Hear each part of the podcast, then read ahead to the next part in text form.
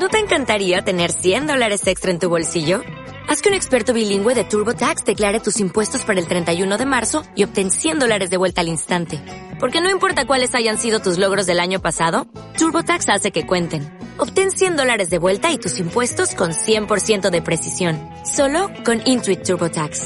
Debes declarar para el 31 de marzo. Crédito solo aplicable al costo de la presentación federal con TurboTax Full Service. Oferta sujeta a cambios o cancelación en cualquier momento. Llegó Paola Galano, que como siempre decimos es el sol y acá está con nosotros para traernos lo mejor de la cultura, que si te conectás ahora en Facebook, en Marejada, que es la página de la cooperativa que nos nuclea, la vas a ver a Paola. Así es. Buenos días, chicas. ¿Qué tal? ¿Cómo estás, Paola? Muy bien, bárbaro, excelente. Acá estamos para contarles lo que lo que vi esta semana. A ver, dale. Bueno, resulta que las pinturas en gran formato coparon las calles de Mar del Plata al menos algunas calles, no vamos a decir todas, siete cuadras por la vía del tren, siete cuadras que van de Brown a Alvarado o de Alvarado a Brown.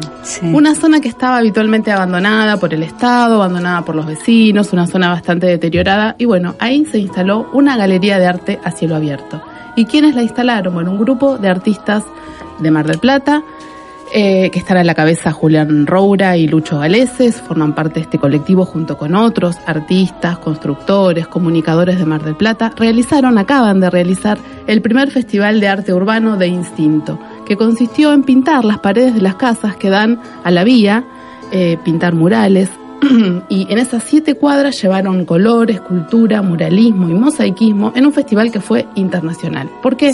Porque vinieron artistas de España, de México, de Perú, eh, de Bolivia también y de varios lugares de la Argentina a pintar diferentes murales, a dejar su impronta, su impronta a gran escala. Por eso las calles estuvieron, esas calles estuvieron copadas por, por muralistas.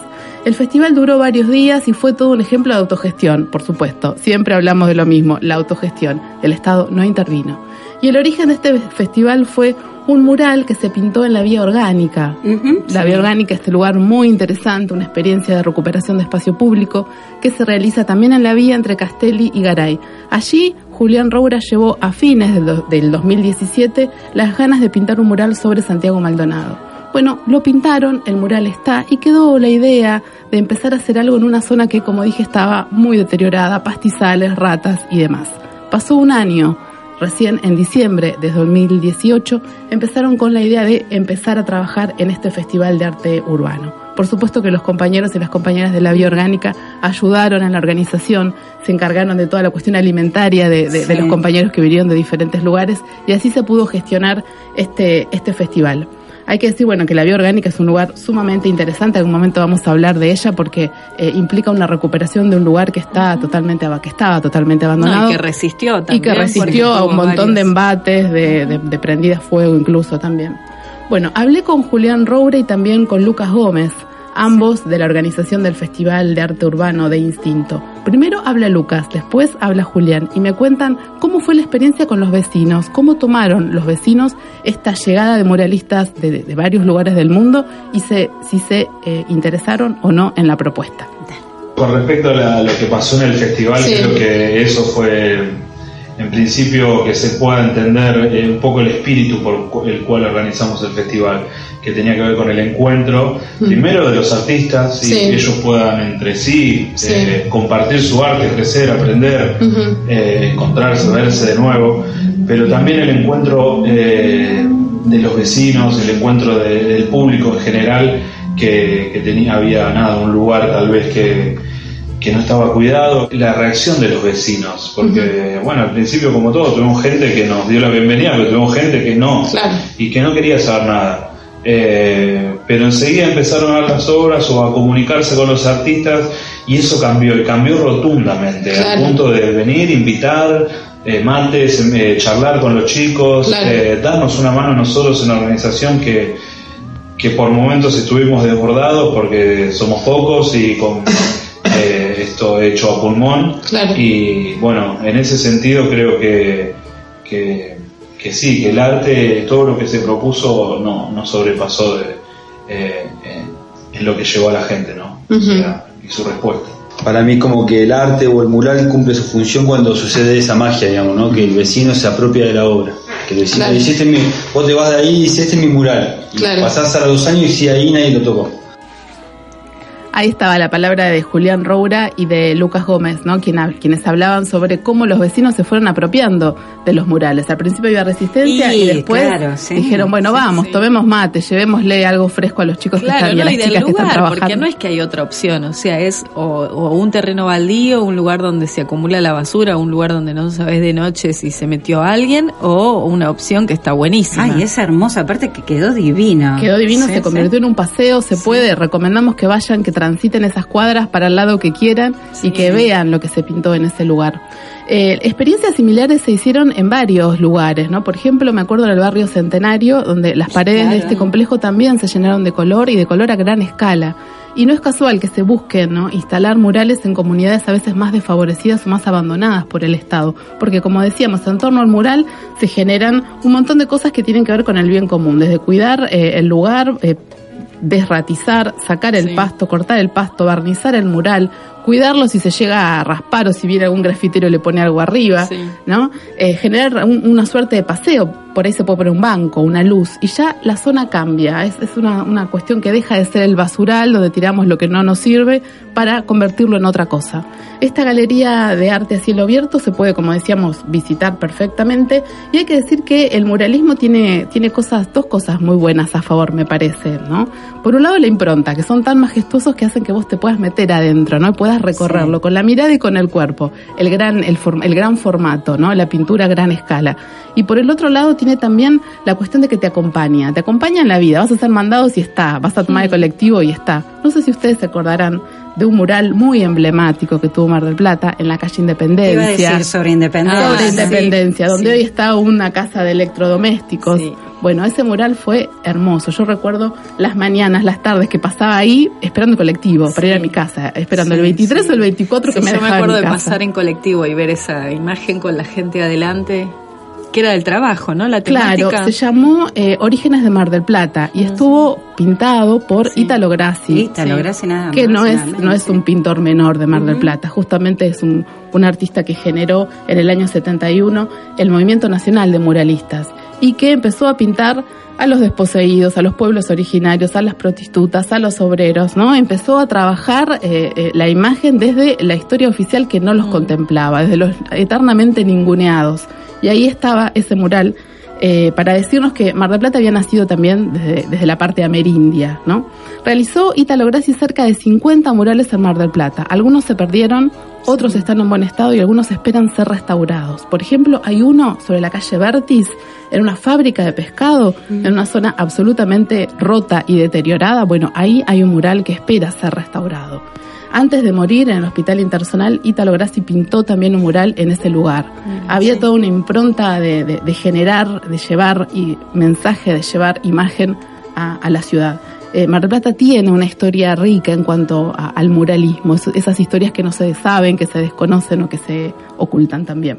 Y lo que, habla- lo que vale aclarar es que el muralismo eh, de 2019, esta versión del muralismo, tiene la impronta de la juventud. A diferencia de la historia del muralismo tradicional que nace en México a raíz de la Revolución Mexicana eh, y que tiene como a Diego Rivera y a Siqueiros, que eran grandes, grandes eh, artistas que se vuelcan al muralismo, a diferencia de ese movimiento, hoy encontramos la impronta de la juventud y de chicos que no dudan en agarrar el aerosol, por ejemplo, para terminar de hacer sí. el mural. El aerosol, que es un elemento que viene del graffiti. El graffiti Sí. que parecía que estaba peleado con el mural, pero en realidad no, son movimientos callejeros, movimientos que gritan algo, que gritan algo a la sociedad. El hip hop, por ejemplo, el rap, también están vinculados con el graffiti y a su vez de alguna manera también con el muralismo. Eh, tienen que ver con eh, estos, estas eh, cuestiones de mirarse, ¿no? Graffiti, muralismo, que empiezan a conversar, a mirarse, a interrelacionarse. Eh, y son expresiones, como decíamos, gritos que tienen que ver con la necesidad de contar algo. Eh, el muralismo tuvo además eh, una impronta pedagógica, culturalista, digamos, por, por la necesidad de llevar historia y la historia de México reciente a grandes poblaciones que estaban analfabetas después de la revolución, de la revolución de 1910 en México. Tuvo su esplendor en torno a 1920 y en torno a 1950 ese fue el momento de más esplendor. Está por cumplir 100 años el movimiento muralista de, de- de México, ¿no? El año que viene. Y hoy en México se está realizando, por ejemplo, eh, un proyecto que se llama Voz contra Muro y que vincula rap con muralismo. Diferentes raperos muy exitosos de México fueron convocados para eh, cantar y hacer rap en torno inspirados a un mural emblemático. Por ejemplo, vamos a escuchar, eh, que lo estuve buscando anoche, a Cerco Fu, un muralista que eh, hace un rap inspirado en un mural que se llama Epopeya del Pueblo Mexicano. Un mural de 276 metros cuadrados, ubicado en un palacio, en el Palacio Nacional de México. Eh, ahí Diego Rivera pintó la historia de México, el pasado, el presente y se atrevió a proyectar el futuro. Sobre esa, sobre esa impronta, sobre esa eh, imagen espectacular, Sí. bueno, este, este rapero, Cerco Fu, ideó, compuso este rap que se llama Hoy y Mañana. Así que lo vamos a escuchar. Y además con la invitación, por supuesto, de recorrer estas siete cuadras de Alvarado a Brown por la vía Sí. del tren, el tren Sí. que ya no pasa a Miramar, una zona que estaba abandonada, despoblada. Bueno, recorrámosla, veamos qué hay. Y por ahí se puede empezar también a jugar con la identidad más Así es, una vía que empieza a gritar, que denuncia, que dice y que ocupa esos espacios así de tanto silencio y de no decir, ¿no? Exacto. Que el Mar de Plata en eso tiene bastante historia, así que eh, está buenísimo. Está que lo hayas bueno traído, sí. conocerlo. Y algunos de los artistas que vinieron al festival Sí. eh, decían, Mar del Plata tiene tantos paredones, tantos, Ay, sí. tantos lugares de, de medianeras muy altas. Eh, imaginemos la, la Avenida Colón, por ejemplo. Sí, ¿No sí. se podría pintar murales sobre esas paredes? Alucinante, ya la, la diagonal esa Álvarez, la cortina. La Diagonal es- Álvarez es tiene. increíble. Pero ahí ese tiene la impronta grafitera hip hopera. Claro, Sí, es y otro el está estilo, muy bueno. Pero Sí, sí, siempre sí. fue un lugar hermoso y se va Es una cuadra, 100 Sí. metros. sí. La que tiene lo del tango, Donde, vos? claro, Sí, donde están las hizo. mueblerías. Las mueblerías, sí, sí, sí. Está, y pensaba en la casa de Ítalo Grassi, ¿no? Que está ahí sobre Lisandro de la Torre, en el barrio de, del estadio. Está Ah, en Lisandro ah. de la Torre y Ortiz de Zárate. Ah, mira, no sabía. y, y tiene, ha quedado en la casa, ¿viste? Tiene en la, mediano, en la medianera eh, precisamente una de sus pinturas. Y cl- claro, está la madera y vos decís, está la madera y está la pintura y por ahí parece que no tiene nada que ver. Y es la casa de Ítalo. Claro, Este, claro. y Sí, aparte quedó. hay un respeto Sí. cuando hay un mural por parte de, de los grafiteros. Me supongo que hay varios sectores de grafiteros, pero hay algunos que solo se dedican a poner La firma. Alba puto, por ejemplo, y vos decís, si me ibas a escribir el frente con eso, hace algo que, digamos, algo para decir Sí, algo un sí. poco más importante, o lo mismo lo de la firma, ¿no? Pero tal cual. Tal Sí. cual. Eh, Hay un movimiento interesante. Y entre ellos se respetan. Cuando hay un mural Sí. de ese estilo, o sea, que tiene algo más, que tiene un mensaje, no van con el grafiti a escribir cualquier cosa. Me parece, no está chequeado, pero me parece que algunos eh, grafiteros dejan algún mensaje como eh, eh, los grafitis abiertos. Los grafitis abiertos admiten que otro grafitero venga eh, y lo intervenga. Algunos, otros no. Hay un código como que per- permite la intervención. Hay uno o no. que está dando vueltas por toda la ciudad, no sé si lo han visto, que dice, no me baño hace años. Sí, sí, sí, ya lo vi. El no me baño, ya lo vi. Yo ayer vi, en, no me acuerdo, en Belgrano, antes de llegar al casino, por esa parte, pero gigante, arriba de un edificio que está como abandonado. Sí. Muy gigante, porque lo venía viendo, pero en diferentes barrios, en diferentes lugares, el no me baño. Yo Y lo vi, Sí. en la costa, eh, sobre la zona de San Miguel, más o menos, ahí dice, no me baño. Ah, Pero yo lo, lo atribuí a la playa, no, no me meto al mar. No Sí. sé. Sí, Una, o, sí, o la ciudad Sí. sucia, no sé, algo. Sí, eh, bueno, no me va- puede ser, mira, relacionado con tantas cosas, está, es muy gracioso. Este, dicen que acá las chicas dicen que en Buenos Aires también está, y vieron que est- estuvo, se habló antes de ir a la música, Pau, este, el Congreso de la Lengua Española, Sí. bueno, Sí. que tantas críticas tuvo y demás. Sí. Eh, hubo un concurso que se hizo a nivel nacional para que se eh, pusieran carteles con frases eh, en las en las sendas peatonales, sobre las luminarias, eh, todo el paisaje urbano, no solamente de la ciudad de Córdoba, sino de diferentes ciudades de Córdoba y aún de Misiones y de Santa Fe están estas frases. Hay frases que tienen que ver, hubo un concurso, bueno, y participaron, por ejemplo, pedacitos de canciones de Charlie García, algo Sí. que dijo Horacio Quiroga, bueno, re lindo, pero yo voy a rescatar solamente una. A ver. dice, eh, se llama, hay un cartel y que dice Primer Congreso Internacional de la Epiglotis y alrededores. Y abajo agregaba, la epiglotis está antes que la lengua, así como los comechingones estaban antes que los españoles. Muy bueno. Claro. ¿No está bueno? Está es decir, buenísimo. los carteles es el espacio en el silencio, en donde no se dice nada, aparece algo con una frase, con un dicho, con algo de lo que está sucediendo que denuncia, que, que da presencia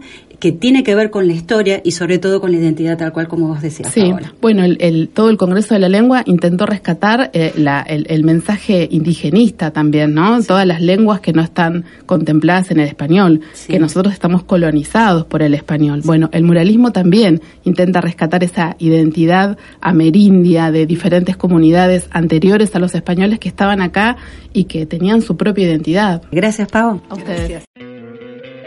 ¿No te encantaría tener 100 dólares extra en tu bolsillo? Haz que un experto bilingüe de TurboTax declare tus impuestos para el 31 de marzo y obtén 100 dólares de vuelta al instante. Porque no importa cuáles hayan sido tus logros del año pasado, TurboTax hace que cuenten. Obtén 100 dólares de vuelta y tus impuestos con 100% de precisión. Solo con Intuit TurboTax. Debes declarar para el 31 de marzo. Crédito solo aplicable al costo de la presentación federal con TurboTax Full Service. Oferta sujeta a cambios o cancelación en cualquier momento.